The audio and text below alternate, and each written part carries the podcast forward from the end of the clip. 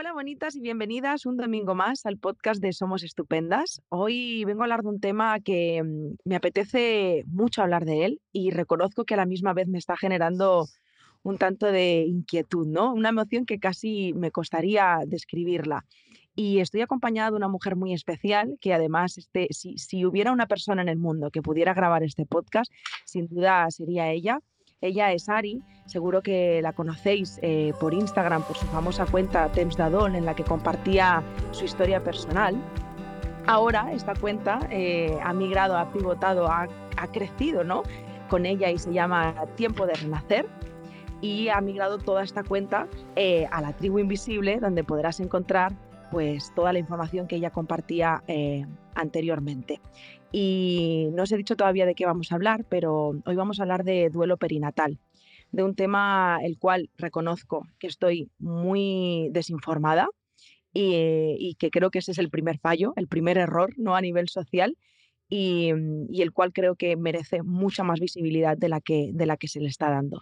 Así que, hola Ari, ¿cómo estás? Muy buenas, muy bien, ¿qué tal? Vaya presentación más bonita que me has hecho, muchas gracias.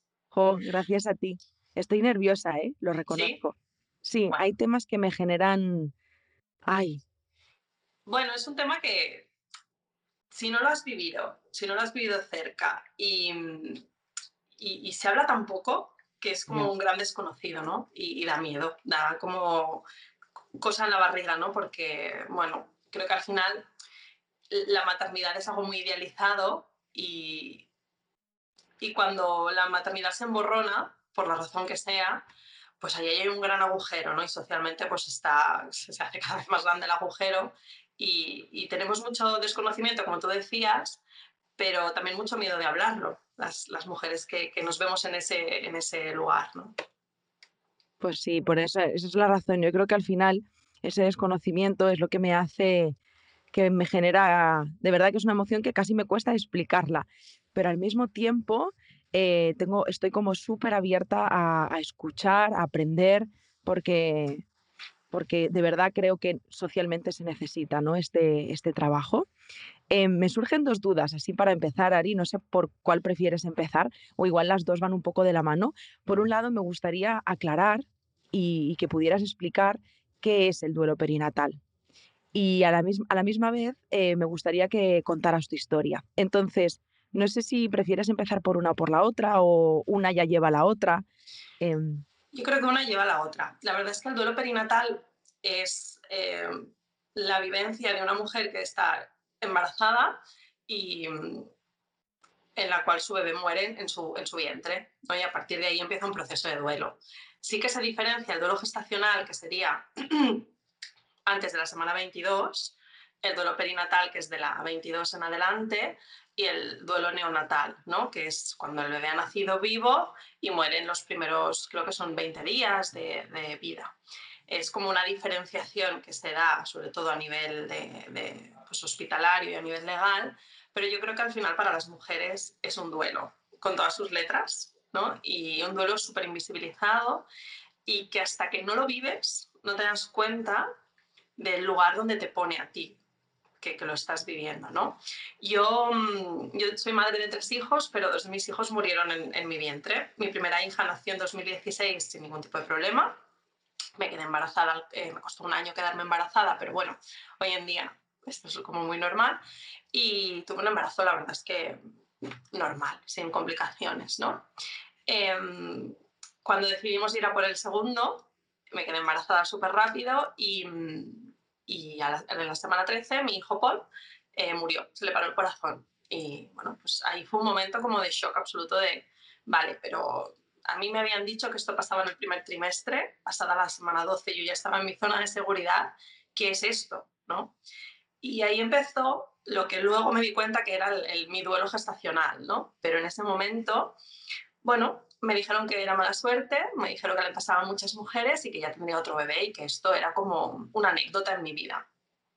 Y yo un poco me lo creí y seguí con mi vida como sin nada, en, ¿no? en mi casa, de puertas hacia adentro, sí que yo sufría mucho porque me pareció una vivencia súper dolorosa, porque claro, yo, pues bueno, yo ya me había proyectado, ¿no? En toda esa vida que venía, en el hermanito que iba a tener mi hija, en cómo me iba a organizar la vida teniendo dos que llevaran tan poco tiempo, porque mi hija tenía, pues cuando me quedé embarazada, 13 meses. Entonces era como, guau, ¿no? Y además era una cosa que, que llevábamos mucho tiempo proyectando, ¿no? Como pareja. Y bueno, pasó esto y me pilló como totalmente desprevenida, ¿no? Pero seguí con el ritmo de la vida y al cabo de siete meses me volví a quedar embarazada y mi hija Gala murió en la semana 16. Se repitió un poco la misma historia, ¿no? Y en ese momento, cuando murió Gala, sí que dije, Buah, aquí, o sea, esto es, que esto es, muy bestia. No, no, ¿Cómo me pueden decir que no pasa nada? Que ya tendré otro bebé, ¿no? Estaba ingresada y mi ginecóloga me dijo, bueno, pero vas a volverlo a intentar, ¿no? Vas a querer tener más. Y yo le decía, es que se me han muerto dos, yo qué sé, no lo sé, ¿no? Y en ese momento que hicimos un retiro familiar, porque además teníamos preparadas vacaciones, una serie de cosas que todo lo tuvimos que cancelar, porque fue en verano también, el 24 de julio, que me hicieron el legrado, pues yo en ese momento decidí que lo quería vivir a mi manera, ¿no? que a mí me estaba doliendo mucho, que para mí, o sea, me afectaba mi autoestima, me afectaban mis relaciones sociales, en mi relación de pareja, en mi relación con mi hija, en mi maternidad. Me veía ahí en un precipicio y tenía la opción, ¿no? De volver a quedarme en el borde y, y, no hacer nada o de decir, bueno, pues me tiro al precipicio y mira, mm, que sea lo que tenga que ser, ¿no? Y bueno, pues me tiré al precipicio y dije, bueno, pues esto es una putada, pero vamos a, vivir la putada pues como venga, porque tampoco sabía por dónde iba a venir, ¿no? Y en ese momento empecé a escribir en Temps d'Adol, ¿no? Porque sí que con la muerte de Paul, bueno, la dinámica era no pasa nada, ya tendrás otro bebé, esto le pasa a muchas mujeres, es súper habitual, mejor ahora que más tarde, seguro que venía enfermo, ¿no? Y yo me aferré a todo eso que a mí no me producía ningún tipo de consuelo, ¿no? Y sabía que con Gala encontrar un espacio para hablar de lo que se había sentido tanto con Paul como con ella pues no me iba a ser fácil, más allá de mi pareja y de pues una amiga que, que me podía entender, ¿no? El resto era como, bueno, pero, pero es que no pasa nada, ya tienes una hija, pues bueno, ya tendrás otro bebé, porque mira, te has quedado embarazada muy rápido y yo pensaba, ya, pues que se me ha muerto un bebé, se me han muerto dos. ¿Y, cómo me podéis pedir que, que, haga como si nada, no? Y, y empecé a escribir, a soltar todo aquello que sentía, porque al final yo me sentía como muy tarada, ¿no? En plan, vale, como yo siento mucho, porque soy muy intensa, pues debo ser yo la que está mal, ¿no? La que esto no me tendría que doler tanto porque el resto de mujeres pues no les duele tanto, ¿no? Pero luego descubrí que eso era una mentira bastante, bastante extendida y bastante em, como aceptada por la sociedad. El duelo al final, yo siempre digo, todos pasamos duelos en nuestra vida, desde que somos bien pequeños. Lo que pasa es que em, algunos son más intensos, otros menos, y en cualquier caso el duelo es algo como muy, muy poco permitido, ¿no? Es como que tenemos que estar bien, tenemos que estar contentos, tenemos que dar gracias por lo que tenemos. Ya, pero cuando tienes algo y lo pierdes o quieres algo y no llega, es que ahí hay un duelo. Y, lo tienes que transitar, porque si no, eso se hace, lo que digo yo, no se hace bicho bola y acaba explotándote en la cara, ¿no? Y, y el duelo gestacional, el duelo perinatal y el duelo no natal es, un gran duelo, ¿no? Porque es el duelo sobre... Es, duelo sobre la vida, es duelo sobre el futuro que yo habías proyectado, ¿no? Se muere tu bebé, que es, algo ¿no? Mm, físico, aunque tú muchas veces no lo puedas ver o todavía quizás no lo sientas en tu barriga, pero está ahí, ¿no? Es una realidad que está presente, su corazón deja de latir o tienes que interrumpir o, o hay, pasa alguna cosa que, que, es como que para esa vida pero además tienes todo el duelo por, por la pérdida del proyecto, ¿no? Porque al final tú estás embarazada y ya estás proyectando tuyo como madre y, suyo como bebé, ¿no? Como ese hijo o hija que va a venir a ocupar un lugar en tu familia. Y ahí hay mucho duelo también, ¿no? Entonces es, es, es un duelo complejo por esto, ¿no? Porque incluye la, la pérdida, la muerte, la pérdida del proyecto y además es que la gente no lo entiende. Has hablado mucho, Ari. Bueno, de entrada, gracias por compartirlo con nosotras. Gracias de corazón. Em, y qué valiente. Eh, no solo, o sea, a veces cuando decimos valiente parece como, jo, esto es una circunstancia que me ha tocado vivir, no me hace valiente, ¿no? El, es, para mí valiente es el poder llegar a este punto en el que lo compartas desde este lugar. Y que, porque no es fácil. y, supongo que lleva un proceso detrás de la leche. Entonces, esa es la valentía, ¿no? El, reconocerte en este lugar, eh, con todas esas durezas. Has, has, hablado mucho, me ha sonado todo el rato la palabra invalidar. O sea, a mí me mm. venía todo el rato constantemente. Y entiendo que esto es una fase súper dolorosa que se suma a la mochila del duelo. Yo creo que es de lo peor. Es decir, bueno, siempre digo lo mismo y luego me doy cuenta que siempre digo de toda, de toda fase o de todo momento del duelo que todos son los peores, ¿no? Pero de lo más em, difícil de gestionar, para mí es esa incomprensión que deriva en una invalidación de lo que estás sintiendo, ¿no? Porque si a ti, tú vas al hospital, yo con Paul, pues mm, tuve un sangrado abundante, fui al hospital eh, y me dijeron, no te preocupes, que seguro que está todo bien. Bueno, vale, no te preocupes, ¿no? Bueno, estoy preocupada, pero ya están ahí quitándole un poco de hierro al asunto, ¿no? Y cuando me dijeron que se le había parado el corazón, además era muy evidente, eso se veía claramente en, la ecografía que, el bebé estaba inerte, que no se movía. Em, a partir de ese momento, todo lo que recibí, ¿no? En adelante, fueron, desde, desde, todos los lugares, ¿eh? fueron un, eh, no te preocupes, estate tranquila porque esto le pasa a muchas mujeres, no pasa nada, no llores, eh, tienes que estar bien por tu hija, porque mira, no ya tienes una, ¿no? Era todo como un vamos a borrar lo que te está pasando, ¿no? Y vamos a, quitar toda esa carga emocional que conlleva. Y ahí empieza la invalidación y esto se, se prolonga durante, durante todo lo que dure tu duelo casi, ¿no? ¿Qué pasa? Que tú entras en un conflicto interno porque tú sientes sientes dolor, sientes tristeza, sientes rabia, sientes, eh, sientes que no puedes con, con, lo que te está pasando, pero desde fuera te están diciendo, bueno, pero es que, va, es que esto le pasa a muchas, va, que, que, que ya que estarás bien, que tendrás otro bebé y se te pasará, que no es para tanto, ¿no? Que, que estabas de muy poco, que claro, es que ni siquiera era un bebé, o sea, te dicen todo esto, pero tú sientes otra cosa. Y en ese conflicto tú te sientes invalidada porque piensas, no, piensas que el que se equivoca es el otro, piensas que la que está mal, lo que decía antes, no eres tú.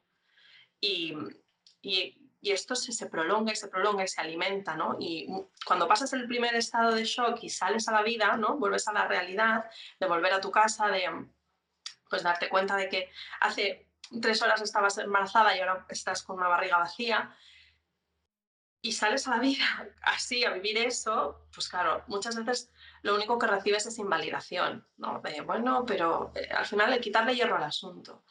Y cuando invalidan lo que te pasa, te invalidan a ti. Porque, ¿dónde quedas tú, no? Si lo que me pasa no es tan importante, yo lo estoy sintiendo tan importante, pero todo el mundo, sociedad, profesionales, eh, familia más cercana te dice, va, que no, es, no, pasa nada, que esto es un bache, bueno, pues piensas, bueno, igual soy yo, ¿no? Entonces allí es muy pesado, ¿no? Es como que vas contracorriente.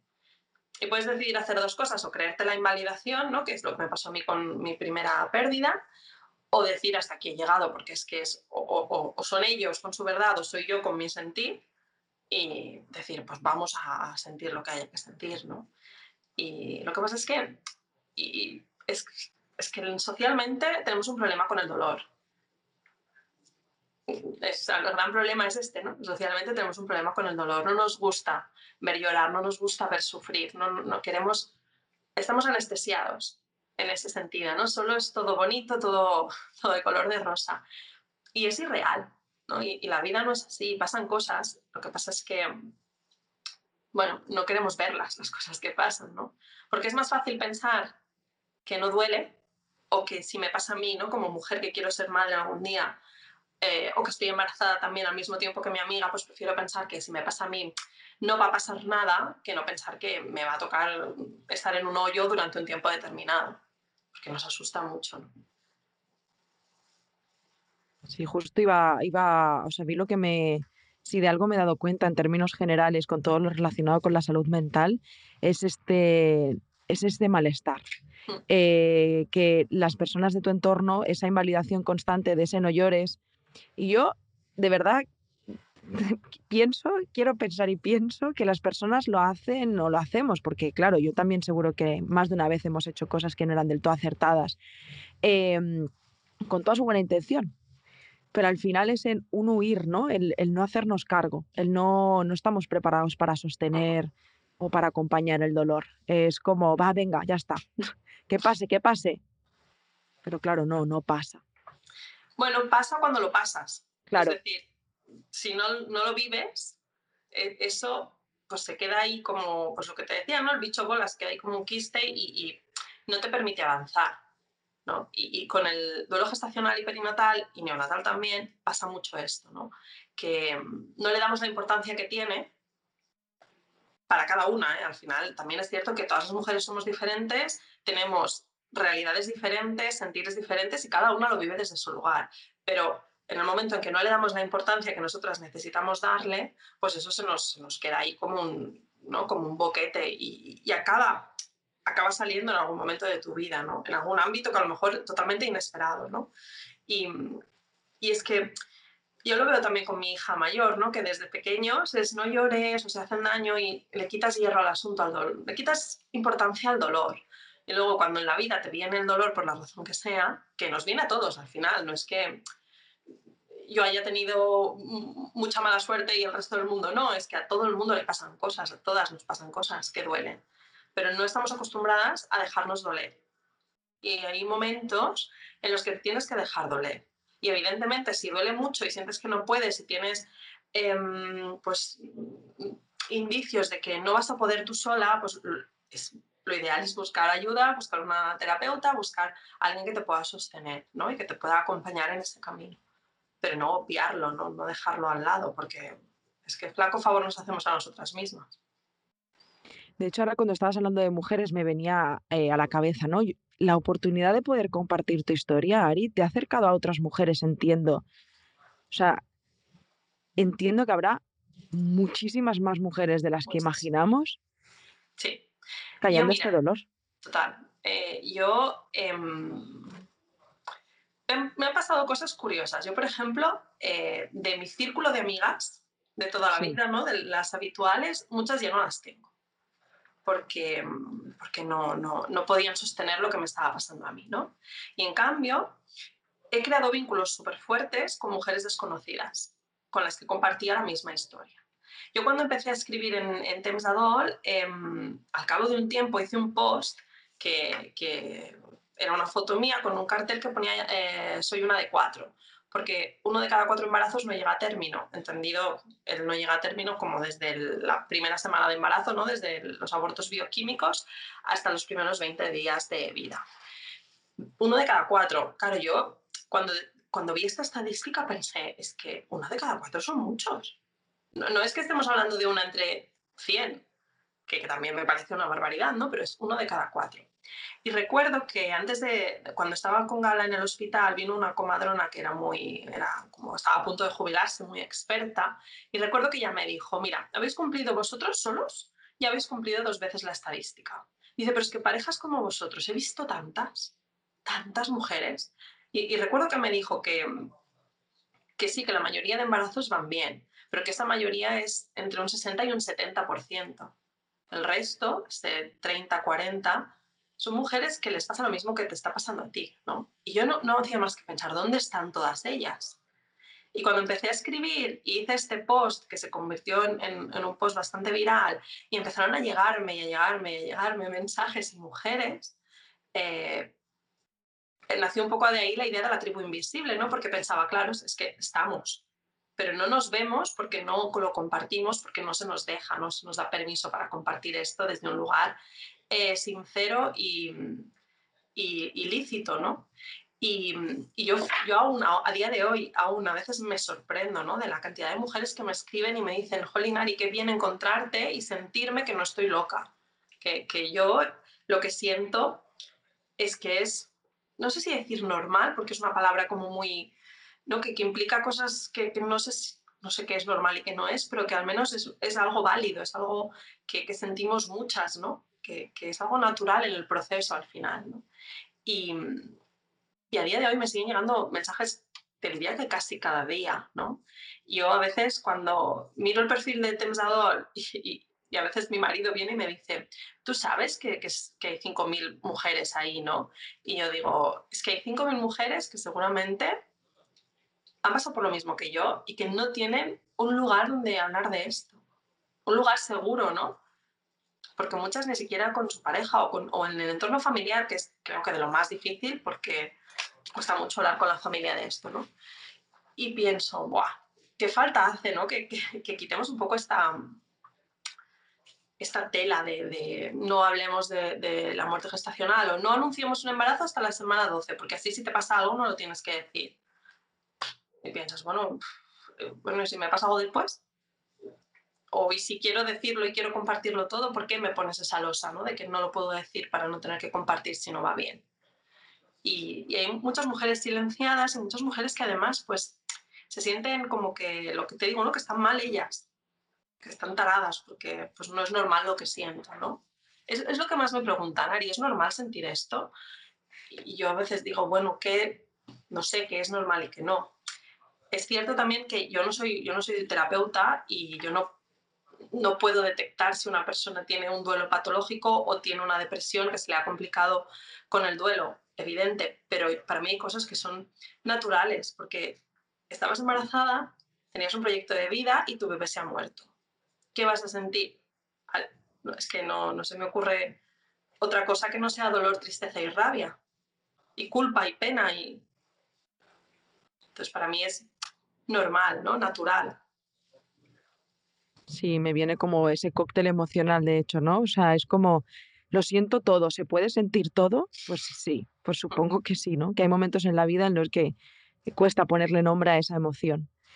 Hay una duda que me venía de antes. Em, cuando, cuando sucedió, tanto con Paul como con Gala, ¿te facilitaron o recibiste algún tipo de ayuda o soporte psicológico desde el hospital?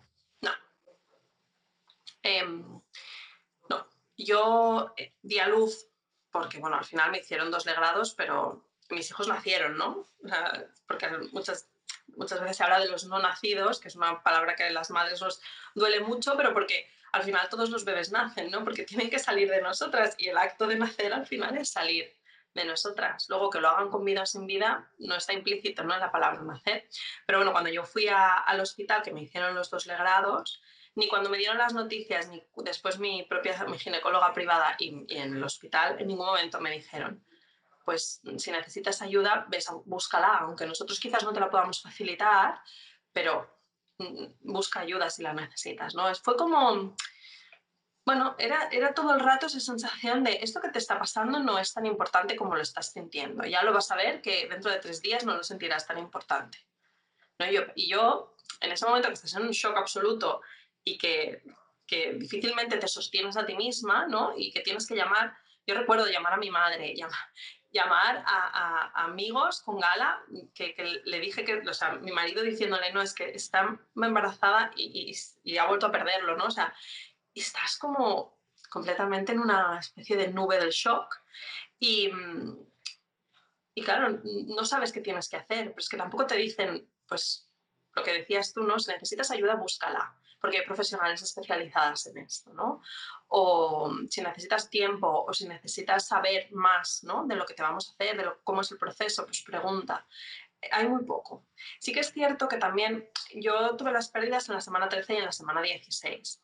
En mi caso, por un tema fisiológico mío, eh, que luego seguramente está relacionado con las pérdidas y con todo el tema inmunológico que tengo, yo como no desencadeno los partos, pues me hicieron legrados, ¿no? Aunque normalmente pasada la semana 14 no se suele hacer, tienes que dar a luz de forma vaginal o si se complica, pues con, con, con un legrado, pero es más, es más arriesgado para la mujer, ¿no? Porque la placenta es más grande, hay más riego en el útero y todo esto, ¿no?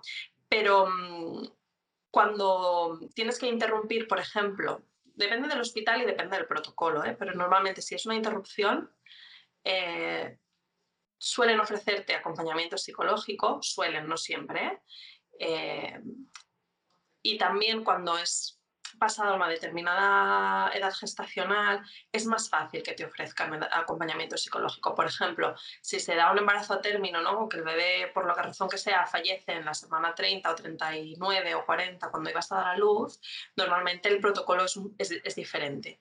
No en todos los lugares, por desgracia, pero sí que hay hay un protocolo de atención psicológica que está mucho más desarrollado, pero para las mujeres que tenemos pérdidas más tempranas y las que tienen pérdidas en el primer trimestre, es que ni siquiera lo consideran, porque es que les parece que no es necesario, porque eso que te ha pasado, pues le ha pasado a muchas y no pasa nada.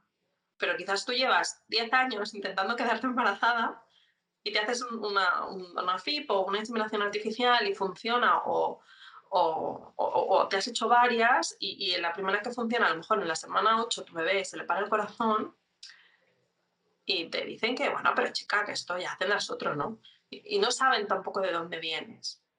Y, a mí es algo que me da mucha rabia porque mm, vivimos en una sociedad donde se exalta la, la maternidad, ¿no? Tú cuando anuncias que estás embarazada, lo menos es que te hagan una fiesta, te pongan cojines y se celebre esa vida como si no hubiera un mañana. Pero cuando ese, ese bebé se le para el corazón o se muere o tienes que interrumpir, desaparece. Desaparece. Y te piden que aquello que lo ha sido todo para todo el mundo y que además socialmente te están diciendo que es lo que te va a realizar como mujer y como persona, que es la maternidad, mm, de repente desaparece, no existe y, y te dicen que no tiene que importarte. Y es como súper contradictorio, ¿no? Porque bueno, me estabas, diciendo que era lo mejor que me iba a pasar en la vida y lo mejor que, me iba a pasar en la vida se ha muerto y ahora no pasa nada. Estamos un poco como desubicados, ¿no? Y creo que esto también alimenta mucho todo. Siempre digo, ¿no? Que todo el tema médico profesional está alimentado desde la parte humana y social, ¿no? De cómo creemos que se vive la muerte gestacional o perinatal. La realidad suele ser diferente y por eso se le da tan poca importancia. Pero incluso las mujeres que tienen pérdidas en el primer trimestre, eh, yo creo que muchas necesitan acompañamiento psicológico y se tendría que dar, yo creo que de forma, eh, tendría que ser una opción que esté en todos los hospitales, ¿no? donde se atienden a mujeres eh, que están embarazadas. Pero no, no, no suele ser lo habitual. Ya, es un tema que, Claro, o sea, nosotras, por ejemplo, desde Somos Estupendas estamos como, bueno, yo, yo alucino, o sea, no tengo otra palabra. De hecho, hace poquito grabé un podcast con una doctora que ya me exponía también cómo, cómo, se, cómo se mm, abordan los temas de ansiedad, por ejemplo, y, y yo es como, me falta el aire, porque no, no logro entender cómo no se trabaja la salud de esta forma eh, integral, entendiendo que para mí es que, bueno, para mí y para todo el mundo, eh, la salud es también salud mental, es que sin eso no hay salud. Entonces, eh, es la invalidación, el, no recibir ese soporte, el... Qué dureza, ¿no? O sea, que al final pienso que ni, desde, desde la propia salud se contempla este otro aspecto de la salud, pienso, pues entonces ya esa es la primera invalidación, o sea, poco más podíamos esperar de la, esperar de la sociedad, ¿no? Mm. Em, hay un tema, y Ari, te lo voy a compartir desde mi más sincera mm, ignorancia, la verdad, pero desde al principio del podcast me venía como a la cabeza cuando hemos estado hablando de, la muerte neonatal, que es el aborto. Eh, no sé si te apetece hablar de ello, eh, pero de pronto me ha venido el... Creo que el aborto es un tema como que genera mucha controversia. Hay personas que se posicionan a favor y en contra. Yo no creo que sea tan lo que me gustaría trabajar desde un punto de posicionarnos, sino desde un... Em, ni siquiera sé cómo preguntártelo, pero el, eh, ¿cómo lo diferenciamos, por así decirlo, el aborto de la, muerte neonatal? O sea, ¿es una cuestión de decisión? Eh, no sé si me he explicado bien. Pero cuando hablas de aborto, ¿te refieres a, pérdidas espontáneas, aborto voluntario, interrupción legal? aborto voluntario. Algo que. que vale. Y, comparado con, con, la muerte gestacional y perinatal, ¿te refieres? Sí. En cuanto a cómo se contempla entendiendo también, mira, yo te cuento situación mini breve personal. Yo eh, sufrí dos abortos hace 12 años, yo tenía 18 años, me quedé embarazada una vez, eh, lo perdí a las poquitas semanas, volví a quedarme embarazada y entonces hubo un aborto eh, voluntario y además era bastante avanzado, semana límite para poder abortar. Y aunque, o sea, en mi, en mi situación, Yaiza, fue una decisión súper alineada y coherente para mí, porque era con una persona de una relación de violencia de género, por lo tanto era la decisión, sin duda alguna, pero yo estuve mal durante mucho mm. tiempo. O sea, fue una decisión súper meditada, eh, a pesar de que, repito, yo era muy joven y, y podía parecer como está loca, ¿no? Como es joven, no sabe ni lo que dice. Pero para mí tenía todo el sentido. Y yo ahora tengo 30 años y a veces lo hablo con mi pareja, digo, ¿te puedes creer que ahora, fíjate cómo me acuerdo, ¿te puedes creer que ahora tendría 11 años, ¿no? Mi hija. Es como, me resulta todo muy extraño. Y, y claro, lo que pasa que dadas las circunstancias que yo estaba viviendo, porque por la situación de la relación de pareja que yo estaba teniendo, no de maltrato, em, el, eh, era una cuestión de balanzas. Para poder sobrevivir, yo lo ponía todo en una balanza y era como, pues ya está, esta es toda la decisión correcta y no hay espacio para darme este permiso de llorarlo ni de sentirlo, porque lo he decidido yo, además. Y entonces aparece como ese, tú lo has decidido, tú ahora no puedes quejarte Así es como yo lo siento, ¿no? Entonces de pronto me viene mucha... ¿Qué pasa con esto? Eh, pasa un poco lo mismo al final, es decir, eh, varios temas. Yo, mira, por una parte pienso que el mundo cree que, que decidir no duele. Es decir, que cuando tú decides algo en tu vida, no tienes derecho a que eso te duela. Y es una cosa absurda, porque además yo pienso que precisamente porque tú lo decides es porque es que duele más en general, ¿no? Es decir, cuando tú decides una ruptura de pareja, cuando tú decides una ruptura amistosa, cuando tú decides que por la razón que sea ese embarazo no puedes seguir adelante o porque no lo puedes sostener económica, económicamente, emocionalmente, por la razón que sea, es que duele mucho y hay mucho duelo y es un duelo que está súper súper tapado.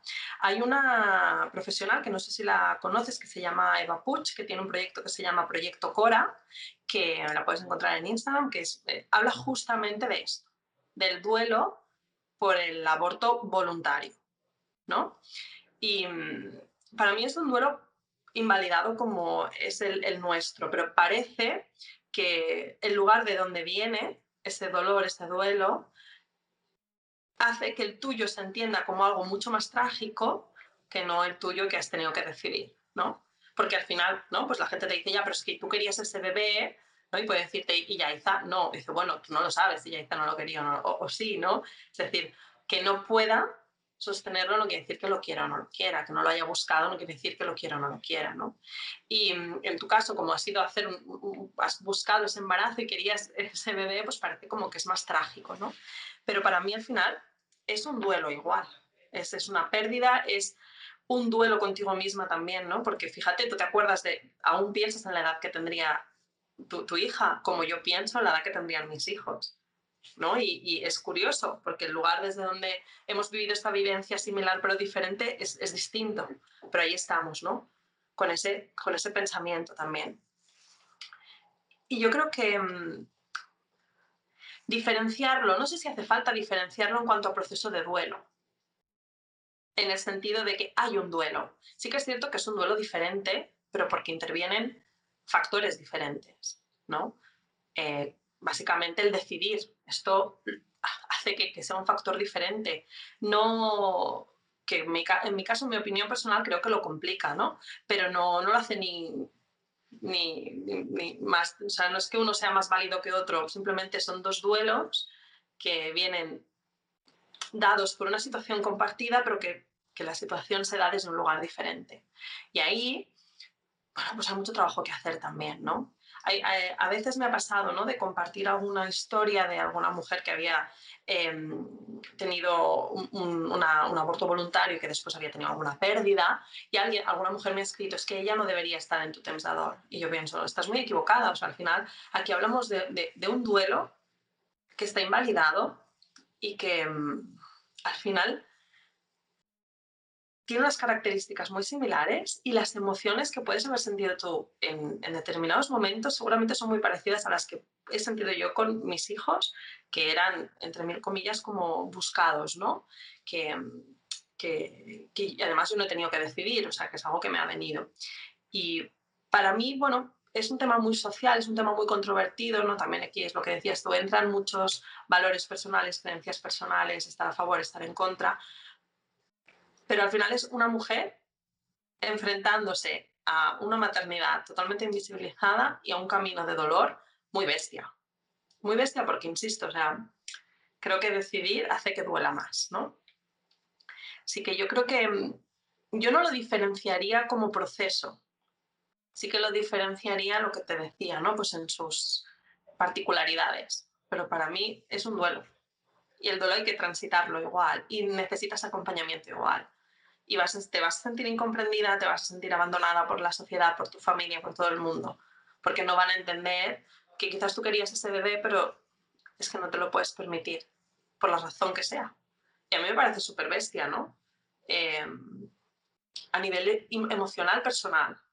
Porque al final el duelo, yo siempre lo digo, yo, yo, estoy, yo he vivido un duelo durante tres años por mis hijos, ¿no? Por su muerte. Pero ese duelo era para mí, era para recomponerme yo. El duelo no es para ellos, que ya no están. El duelo es para mí, que me quedo y que me tengo que enfrentar a todo lo que viene después de su muerte, ¿no? Y creo que una mujer que decide abortar por la razón que sea, es que es exactamente lo mismo, ¿no? Ese bebé, pues ya no está, pero tú te quedas aquí y tienes que enfrentarte a la vida con el peso que conlleva, ¿no? Que ese bebé ya no esté, mm, por la razón que sea. Entonces, para mí, no, no sé si, si he sido muy, muy clara, pero para mí no, no hay diferencia. Luego hay otra cosa que un día mi marido, hablando con él, eh, después de, no me acuerdo, ¿eh? si después de la muerte de Paul o de Gala, no me acuerdo. Eh, nosotros teníamos claro que si teníamos un, nuestros hijos estaban enfermos, íbamos a interrumpir, porque no queríamos, eh, no queríamos que tuvieran una vida más difícil de lo que ya es, ¿no? Y recuerdo que después de las dos pérdidas, o de, no me acuerdo si solo había pasado una, pero él me preguntó, ¿qué piensas ahora del aborto? ¿No? Y esto es algo que me ha preguntado mucha gente, ¿no? ¿Qué piensas? O sea, tú ahora, ¿qué sientes? Yo sigo pensando lo mismo, ¿no? Yo creo que al final las mujeres tenemos que tener el poder y el derecho a decidir. Pero sí que es cierto que mm, me costaría más ahora hacerlo que cuando no había tenido ninguna pérdida. Pero por una razón tan sencilla que sé el duelo que implica, que conozco lo que viene después. ¿no? Muchas veces, cuando no sabes ¿no? Lo, lo, lo que hay detrás de una decisión, pues piensas, bueno, pues lo haré y se me pasará, ¿no? Y no será para tanto porque lo he pensado, lo he meditado, ¿no? Como decías tú, es insostenible para mí, pues lo hago y bueno, pues ya, pero es que te va a doler igual, ¿no? Y, y ahora lo sé.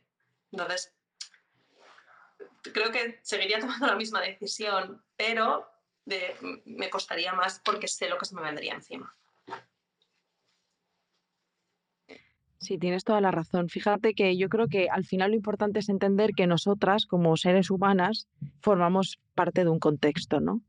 Y que a veces el contexto eh, no nos acompaña y que es una decisión totalmente libre, eh, pero que hay una parte ahí que parece como que, que no está y que está qué es lo que viene después.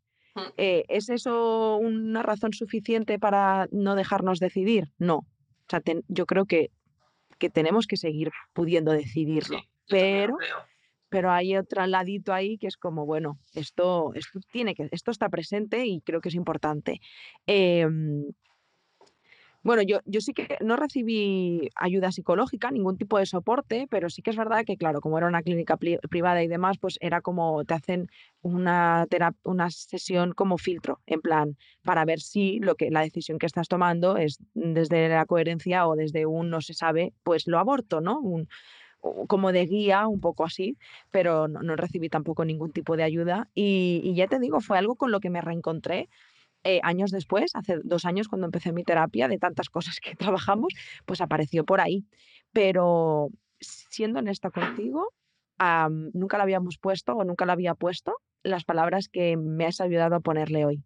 Así que... Pues me alegro. Si te ayuda y si puede ayudar a otras mujeres que pasan por vivencias similares, al final... Y es que yo creo que es que duele. O sea, y ya está. Y hay que, hay que aceptar el dolor que conlleva, ¿no? Pues mira, Ari, para de última me, me, ocurre, o sea, se me ocurre una pregunta. Bueno, tengo dos, ¿eh? Em, ¿Has hecho terapia psicológica? ¿Has tenido una, alguna persona que te acompañe en este proceso? Sí, mira, yo con Paul no, no hice nada, más que yo conmigo misma y bueno, con mi pareja y y, hablar mucho, ¿no? Eh, cuando murió Gala, Gala eh, murió el 22 de julio, a mí me hicieron el agrado el 24 de julio. Y yo justo en septiembre empecé un trabajo nuevo, eh, totalmente nuevo, o sea, me, empecé a trabajar en un colegio de profesora Em, luego me tuve un problema familiar que me dejó completamente fuera de juego y empecé a, ir a fertilidad, a clínica de fertilidad, para que nos dijeran qué pasaba, ¿no? porque era evidente que había un problema conmigo porque, porque mis hijos estaban sanos. ¿no? Y recuerdo que recuerdo ese momento, hablaba con, con, una muy buena amiga que me decía, Ari, tienes, tienes que buscar ayuda. Me dice, porque es que, es que no vas a poder salir de esto tú sola. Todos estos frentes abiertos y tú ahí en el medio, es imposible. Yo no solo estaba transitando el duelo de Paul, el duelo de Gala, los duelos por todas las amistades que había perdido, por toda la vida que ya no tendría, me estaba enfrentando a un trabajo nuevo y también estaba enfrentándome al, decidir si tenía o no tenía más hijos, en función de las respuestas que me dijeran. ¿no? Y en ese momento realmente yo sentí que necesitaba ayuda. Yo siempre soy una persona muy abierta y he hablado mucho de mis emociones y siempre he pensado que, la terapia no me hacía falta porque ya hablaba mucho, ¿no? pero en ese momento me hacía falta y luego me he dado cuenta que aunque hables mucho necesitas a alguien que te, que te pueda escuchar sin juicio, que te pueda dar como ese sostén eh, totalmente libre de, conocerte, de, sentimientos hacia ti, ¿no? Y empecé terapia en octubre, espérate que no me acuerdo ya las fechas, de 2018, con Elizabeth Solsona, que la podéis encontrar en Instagram, que es arroba elizabeth-psicóloga, que es especialista en, en, infertilidad, en duelo gestacional perinatal y en otras muchas cosas, pero sí que está eh, especializada en, en, esto y la verdad es que para mí, siempre le digo, fue mi salvavidas en ese momento. Eso y escribir en Temsadol y encontrar esa tribu, ¿no? que ese sentirme acogida, que encajaba con mi maternidad eh, muy chunga, que le digo yo, Mm, yo creo que me salvó, ¿no? Y yo siempre, a todas las mujeres que me contactan, aunque muchas veces me contactan para hacer un acompañamiento vivencial conmigo, que es algo que yo les ofrezco, ¿no? Como ese espacio seguro para poder desahogarte, siempre les digo, buscar ayuda. Es que es insostenible que una persona, sola una mujer, pueda gestionar todos los frentes abiertos que, que te encuentras ante una muerte gestacional y más si viene de problemas de fertilidad y más si esto lleva conlleva rupturas de pareja o rupturas familiares. Entonces, para mí la psicología perinatal y especializada en duelos que tendría que ser algo disponible y, que, que, estuviese, em, me sale eso en catalán a la base, que estuviese disponible para todas las mujeres, porque eh, es, que es un cambio muy grande. También es cierto que, bueno, tienes que encontrar a la terapeuta que encaje, ¿no? con la que tengas feeling y en mi caso no funcionó muy bien y sigue siendo mi terapeuta y, y, ahora pues hago menos sesiones, pero yo me pasé de menos un año yendo a terapia cada semana. Y recuerdo casi cada semana llorar en terapia ¿no? y, sacar todo aquello relacionado con el duelo y lo que destapa el duelo, porque al final el, el duelo destapa mucho, y para mí fue un salvavidas. Y siempre, siempre recomiendo y, y creo que es, es básico para, para un tránsito saludable, no solo del duelo, sino creo que de la vida en general.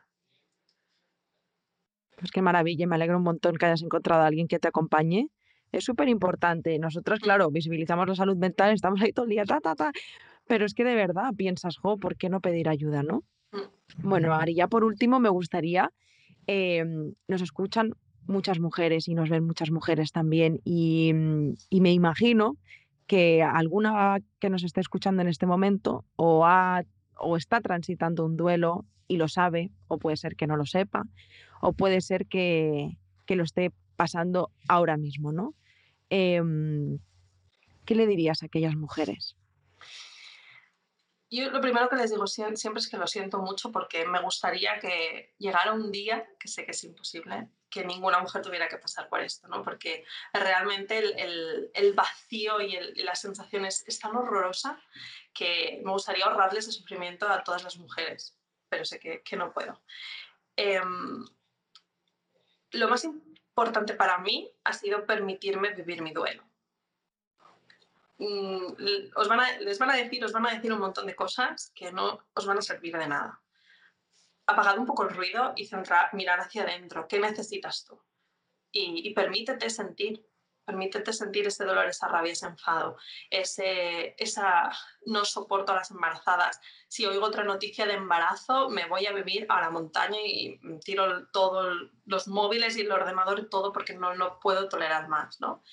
Y que se den ese permiso, porque nadie nos lo va a dar si no nos lo permitimos nosotras las primeras y, es un camino duro en el sentido de que es ir a contracorriente, ¿no? Porque socialmente hay una idea y te la intentan imponer. Y es fácil, es como un caramelo, es golosa esa idea, ¿no? Porque esa idea dice que no pasa nada.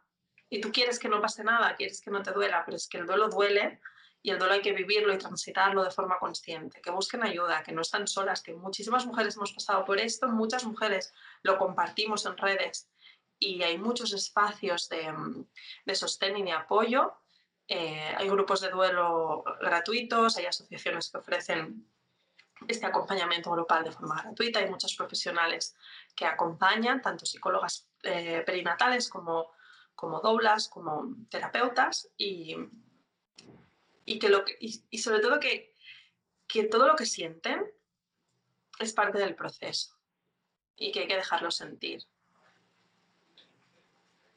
Es lo único que se me ocurre decirles. Es, siempre digo, me gustaría tener una fórmula mágica. Decirte, mira, esto va a durarte tres meses, se te va a olvidar todo cuando tengas otro bebé y es que vamos, esto es casi anecdótico en tu vida.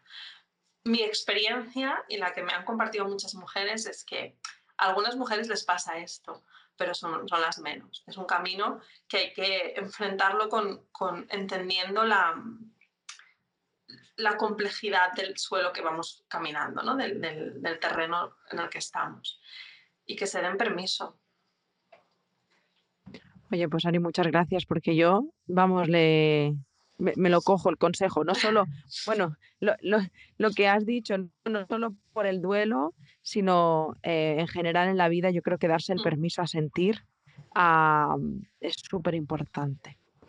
Eh, muchísimas gracias, gracias de corazón. De nada, gracias a ti por invitarme. No te había dicho, jo, que va, al contrario, tú puedes venir aquí siempre que quieras, de verdad, siempre que te apetezca compartir, quejarte, lo que quieras, este es el espacio. Y, mm, y felicidades también, no recuerdo haberte lo dicho todavía, pero te felicito enormemente por el trabajo que haces. Eh, hacen muchas, o sea, hace mucha falta que haya personas en Internet ¿no? que, que, se abran compartiendo su historia y que, y que puedan acompañar o guiar, inspirar, sostener a otras mujeres porque, porque es necesario. Así que gracias de corazón. Gracias a ti y gracias a todas las mujeres que me han acompañado en este camino y me siguen acompañando en este nuevo, en este nuevo momento en el que estoy. Pero yo eh, siempre digo, ¿no? Es un poco ellas nos hemos acompañado mutuamente, ¿no? Yo he dado mucho y, y, me han dado mucho también. Así que creo que es una de las grandezas, entre mis comillas, del duelo, ¿no? Este encuentro femenino que, que nos permite, pues, alimentarnos desde el amor y desde el dolor compartido.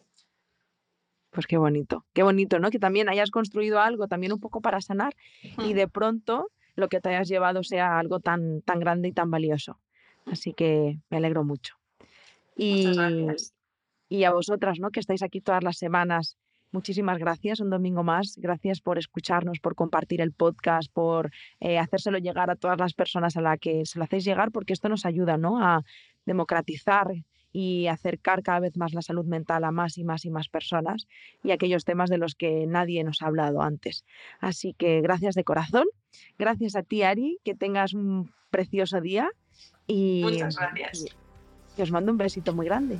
Y un besito muy grande para ti también. Otro para ti, para vosotras. Adiós. Adiós.